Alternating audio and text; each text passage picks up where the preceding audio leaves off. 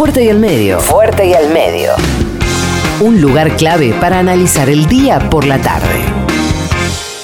Estaba pensando que ya que no, no, no, Vicentín no se va a expropiar, o por lo menos no está como, como medida urgente o inminente, mientras tanto podemos comprar la casa del Che, la casa donde nació el Che, un departamento allí en Rosario, este, como para ir despuntando el, vicio, porque dos empresarios que habían comprado el, departamento para hacer un, museo, en teoría, bueno, no pudieron encontrar fondos para hacerlo, está, está en venta. Digo, le doy a alguna, alguna pista a algún amigo progresista que quiera hacer un negocio de esas características, porque parece que hacer negocios está, está de moda en algunos casos, aún en pandemia aún en pandemia. Porque claro, mientras la pandemia es este, un sideral problema económico para las grandes mayorías, hay algunos este, que ganan dinero en el medio de la pandemia. Entre ellos, entre ellos Mercado Libre, bueno, y a escala global, este, Amazon. Amazon. Este, son empresas tecnológicas, pero fundamentalmente de servicios, este, que funcionan con, en muchos casos con la creme de la creme de, las sociedades, digamos, porque no es que cualquiera compra en tal lugar o cualquiera puede acceder a esa a los servicios que prestan, sino aquellos que tienen, por supuesto, este, conectividad, este, viven en grandes centros urbanos, fundamentalmente, digo, ¿no? Pero bueno, el, dueño de Amazon, este, Jeff eh, Bezos creo que se llama, Em, es uno de los que ha ganado dinero este, desde los últimos cuatro o cinco meses. Em, y ya estaba integrando la lista de recontra multimillonarios. Bueno, ahora la encabeza. ¿no? Una cosa es integrar la lista, otra cosa es encabezarla. Ahora les voy a contar un ratito por qué quería hablar de, de, esto. ¿Saben ustedes que, que se conoció que estaba en discusión un impuesto extraordinario a las grandes fortunas? Que todavía este, está eh, en, discusión, en elaboración. Yo les voy a contar lo que entiendo que pasa. No están los votos. Así como no estaban los votos para la expropiación de, de Vicentín, bueno, parece que tampoco están los votos para cobrar un, un impuesto extraordinario a las grandes fortunas en la Argentina. ¿Qué proponen los empresarios? ¿Quieren saber qué proponen los empresarios este, argentinos? Los empresarios argentinos proponen poner esta plata que les cobraría el impuesto, pero que no sea un impuesto eh, en lo inmediato, sino eh, que sea un fondo solidario que ellos el día de mañana, dentro de tres o cuatro años, puedan descontar de los impuestos. ¿Se entiende?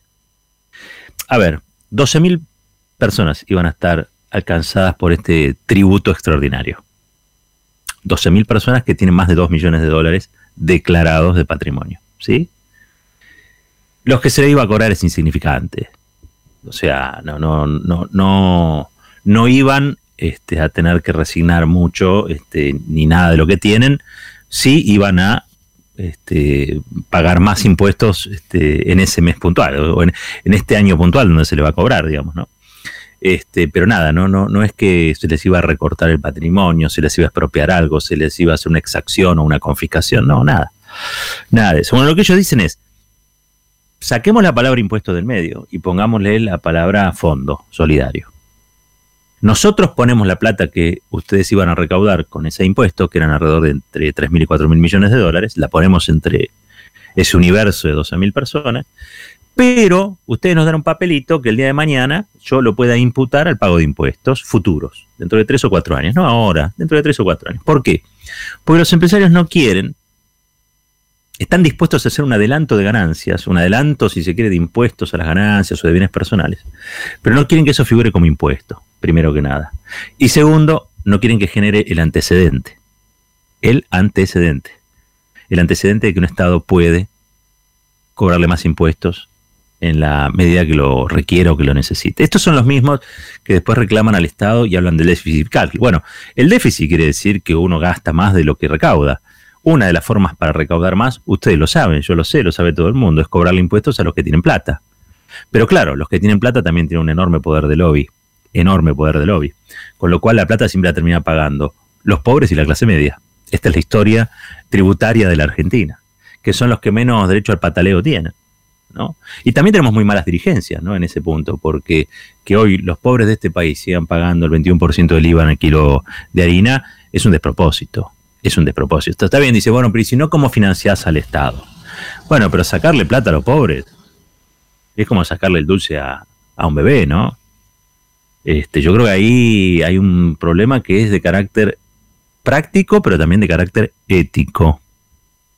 Creo que el principio de que paguen más los que más tienen y paguen menos los que menos tienen es un principio ético de organización social. No puede ser cobrarle al que, el que puedes cobrar y no le cobres al que puedes zafar. ¿Por qué? Y porque tiene diarios que te pueden estigmatizar, tiene diarios que pueden asesinar tu reputación, tienen diarios que desde los cuales decir que un cobro de impuestos a las grandes fortunas se puede transformar en una avanzada soviética sobre el país. No, digo, tienen diarios, tienen diputados también, porque los que se niegan a dar número o se niegan a dar quórum, la oposición, el obstruccionismo opositor, este, bueno, se mueven por algún interés. No es claramente el interés de la mayoría, ¿no? Estamos hablando de una cantidad de diputados importantes que funcionan según la lógica de las clases dominantes, de los dueños del poder y del dinero, ¿no? de los que no quieren pagar impuestos. Porque claro, cuando vos tenés plata compras todo, o casi todo. Las cosas más importantes, ustedes saben, y me voy a poner un poco en Facundo Cabral, este, no se compran con plata. El resto de las cosas quizás. Vos podés comprar diputados, senadores, jueces, diarios, este, eh, no sé, estancias, campos, hasta te puedes comprar un lago o te lo puedes robar también, ¿no? Como Lewis en el sur. Bueno, en fin, ¿a qué iba con todo esto? Multimillonarios del mundo, entre los que está Jeff Bezos, pero también está Abigail Disney o Disney, que es este la, la nieta, entiendo, de Walt Disney. ¿eh? Es la, nieta de Walt Disney y es la actual dueña em, del grupo este, Disney, la empresa Disney. Así que, bueno, un grupo de multimillonarios que se hacen llamar multimillonarios por la humanidad, anoten esto, ¿eh? multimillonarios por la humanidad, redactaron un comunicado, una carta dirigida al G20. El G20 que es el grupo que reúne a las 20 naciones más poderosas del planeta. ¿Sí? Y en esa carta, en esa carta, lo que piden es que los estados, los estados, los estados nación, les cobren más impuestos, así como suena. ¿eh? Más de 80 multimillonarios, estoy leyendo un cable que viene de este, AFP, creo, en Londres, y dice, más de 80 multimillonarios instaron ayer a los gobiernos de todo el mundo a subir impuestos inmediatamente y de forma permanente a los hombres y mujeres más ricos para ayudar a financiar la recuperación tras la pandemia del nuevo coronavirus. ¿Sí? Increíble, ¿no?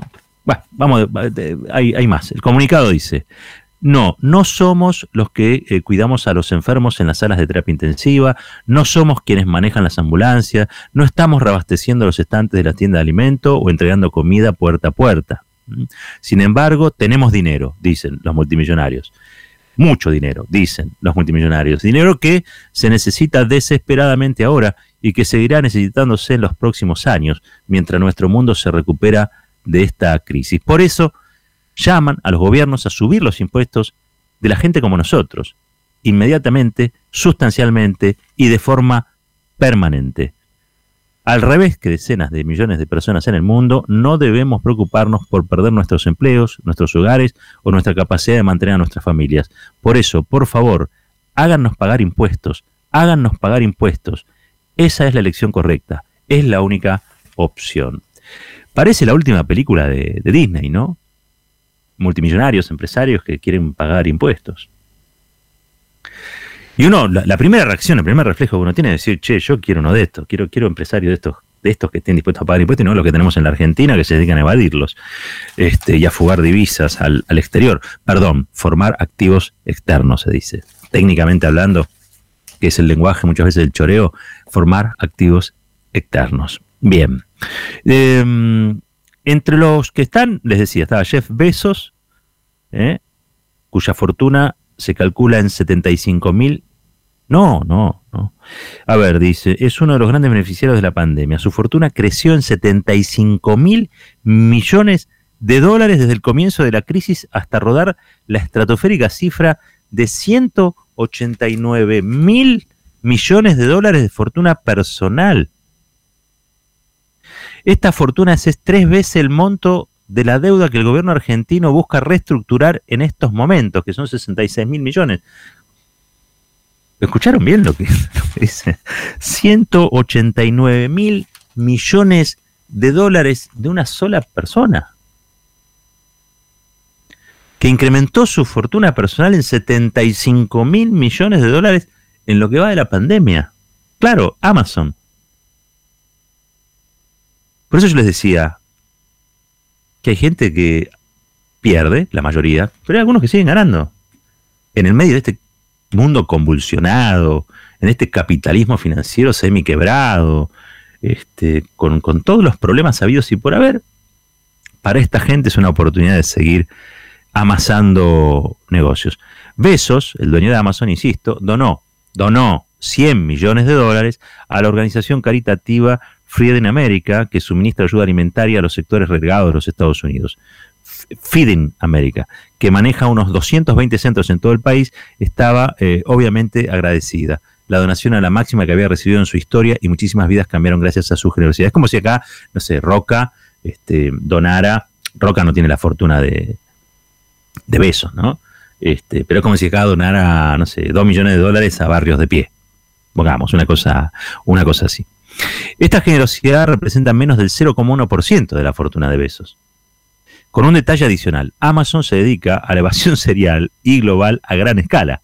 Lo que da con una mano lo roba multiplicado por mil con la otra. Esto es una nota ahora que estoy leyendo de Marcelo Justo desde Londres, el corresponsal histórico que tiene allí página 12, este muy buen periodista. Además, en 2018 la compañía pagó cero impuestos a nivel federal en Estados Unidos.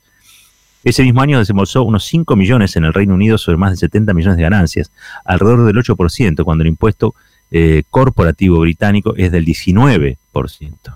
En 2017, la Unión Europea multó en 250 millones de euros a Amazon por prácticas impositivas ilícitas. El caso todavía está en la Corte Europea de Justicia. Claro, porque habría que pensar esto de los multimillonarios por la humanidad. Esto me hace acordar al Teletón el teletón que se hizo aquí para, recaudar fondos, ¿se acuerdan?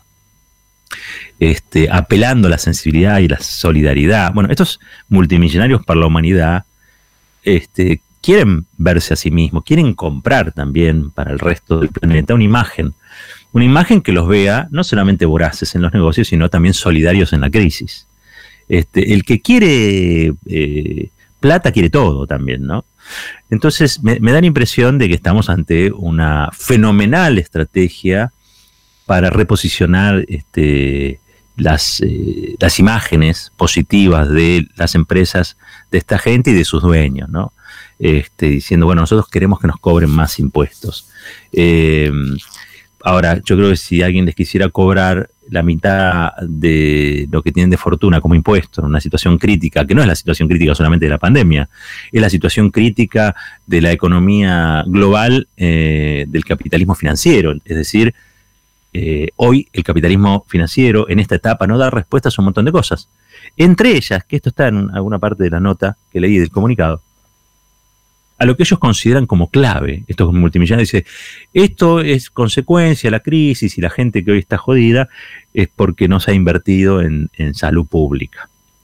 Claro, lo que no se invierte en salud pública es porque no está, y no está porque estas grandes corporaciones, la de Besos, la de Disney, estas grandes corporaciones, parte de su ganancia, este, la hacen evadiendo los impuestos y fugándolas a, a, a paraísos fiscales. De hecho, Besos, un problema en los Estados Unidos, a veces tironeos con la Corte. La Corte después creo que le falló a favor. Este, pero tuvo un juicio en los Estados Unidos que le hizo la, la DGI de los Estados Unidos porque tiene su sede fiscal en Luxemburgo, que ustedes saben es un paraíso fiscal. Es decir, pagan los impuestos que quieren. Ahora, ante la crisis, no sé si sensibilizados, movilizados, dijeron, bueno, que nos cobren cada vez más impuestos, este, nos parece justo porque alguien tiene que eh, ayudar en esta situación tan, tan compleja. Eh, insisto, para mí es una gran campaña de marketing um, de, estos, de estos grupos. Eh, es probable que estén dispuestos a pagar algo, como aquí en la Argentina. Este, lo que es más improbable es que quieran ceder el poder que da el dinero. ¿no? Este, en eso yo no los veo, no los veo ni a los ni a estos que son multimillonarios globales, ni a los multimillonarios locales que tampoco quieren saber nada este, de nada. Eh, en el texto ellos hablan de que no están de acuerdo con la caridad. Bueno, lo que proponen un poco es eso, un poco de filantropía. Ellos dicen que no, esto no es filantropía, tienen que ser traducidos en políticas públicas. Eh, no se resuelve por la filantropía nada de esto. Es probable, ojo, cuando Besos este, dona esos 100 millones de dólares a una organización, una fundación que hace trabajo caritativo, como le dicen ellos, y hay un montón de gente que la va a pasar bien por un ratito, y eso está, bien. La verdad que yo, creo que creo que mm, eh, hay que agarrarle, como decía Perón, hay que agarrarle el vale del, del, asado al patrón, saltar la tranquera y botar Perón, creo que era, ¿no? Bueno, yo creo que esas cosas, aunque sea como paliativo, están siempre bien. Nunca veo, porque es comida, esencialmente es comida. Entonces, este, eh, que aquellos que, que galguean y que les cuesta conseguir el alimento mm, por un tiempo lo puedan llevar de, una, de una manera menos conflictuada, este, yo aplaudo todas esas cosas. Este, no es que estoy en contra de, de, las colectas, del más por menos, no, me parece bien. Creo que todos pueden dar un puchito, una cosita, está correcto. Ahora yo quiero una sociedad más justa.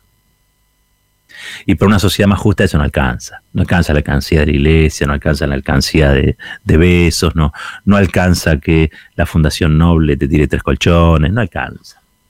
Una sociedad más justa no es aquella donde los ricos dicen cuánto impuesto quieren pagar, sino eh, una sociedad democrática que es capaz de imponer un tributo. Eso es un impuesto a los ricos.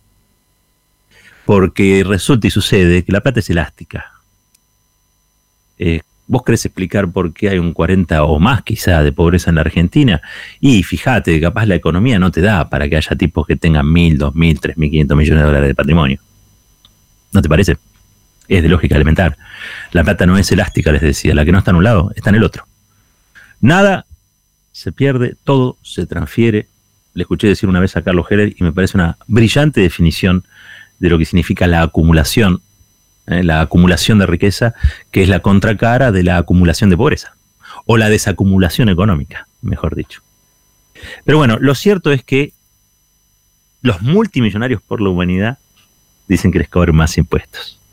Este, ¿Quién te dice que acá logramos también que los multimillonarios locales quieran hacer aunque sea un poco de marketing como los otros y digan cosas parecidas y ayuden a conseguir las mayorías parlamentarias para que la Argentina cuente con nuevos fondos y recursos para atender esta crisis este, producida por la pandemia. Aclaremos siempre lo mismo, no por la cuarentena, producida por la pandemia. 21 minutos pasaron de las 7 de la tarde. Esto es Fuerte y al Medio. La reflexión tiene su tiempo. Fuerte y al Medio. Con Roberto Caballero.